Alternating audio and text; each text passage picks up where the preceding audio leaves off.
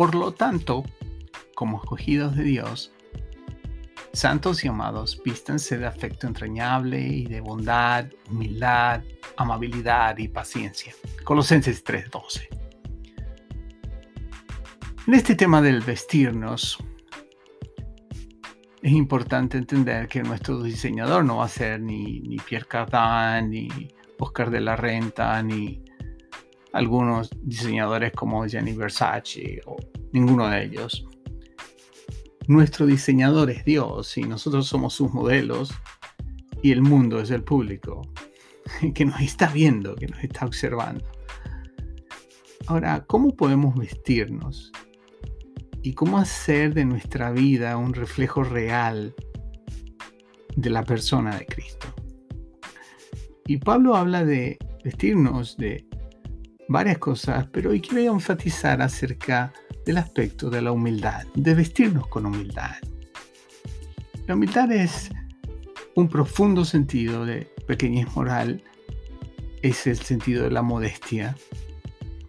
Y en Mateo 11, 29 encontramos estas mismas palabras.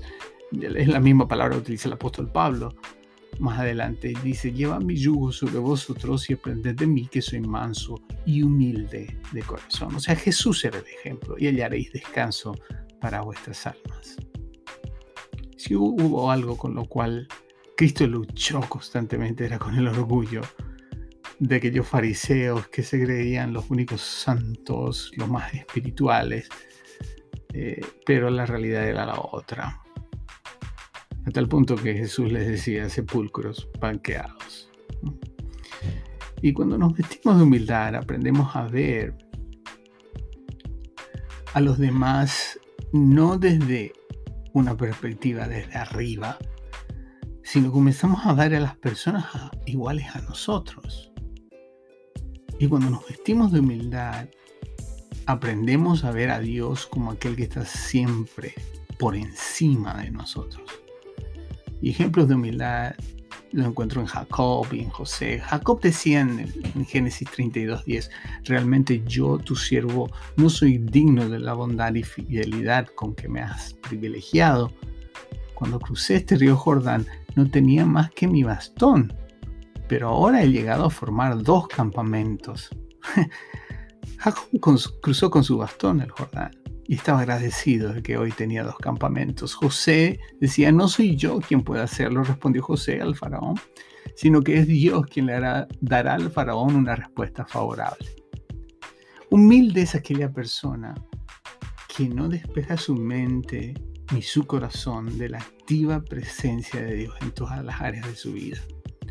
Y Agustín decía, es el orgullo el que convirtió en diablos a los ángeles y es la humildad la que convierte a los hombres en ángeles. Algunos tienen humildad, como ese hombre que escribió dos libros. El primero era humildad y cómo tenerla. Y el segundo era los 10 hombres más humildes en el mundo y cómo escogí a los otros nueve. A algunos de ustedes quizás no les suena el nombre James Simpson. Este hombre fue el inventor del cloroformo y la gente a finales de 1800 podía tener cirugías, enfrentar el procedimiento sin dolor y sin sufrimiento gracias a este invento de este hombre. En una oportunidad, este hombre estaba dando una conferencia en la Universidad de Edimburgo y uno de los estudiantes le preguntó, señor Simpson, ¿cuál es, ha sido la mayor de sus descubrimientos en la historia de su, toda su vida? Y todos pensaban que diría el cloroformo. Él simplemente dijo esto. Mi descubrimiento más valioso fue cuando pude descubrir que yo era pecador y que Cristo era mi Salvador. Y déjenme decirles, allí comienza la humildad, aceptando nuestra condición y reconociendo que sin Él nada podemos hacer.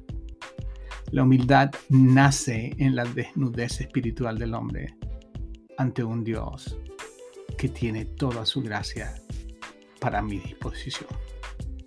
No podemos vestirnos de humildad sin antes revelar y reconocer nuestra condición delante de Dios. Y es este el tiempo en el cual debemos de vestirnos de humildad. Pero primero examinemos nuestro corazón. Que el Señor le bendiga.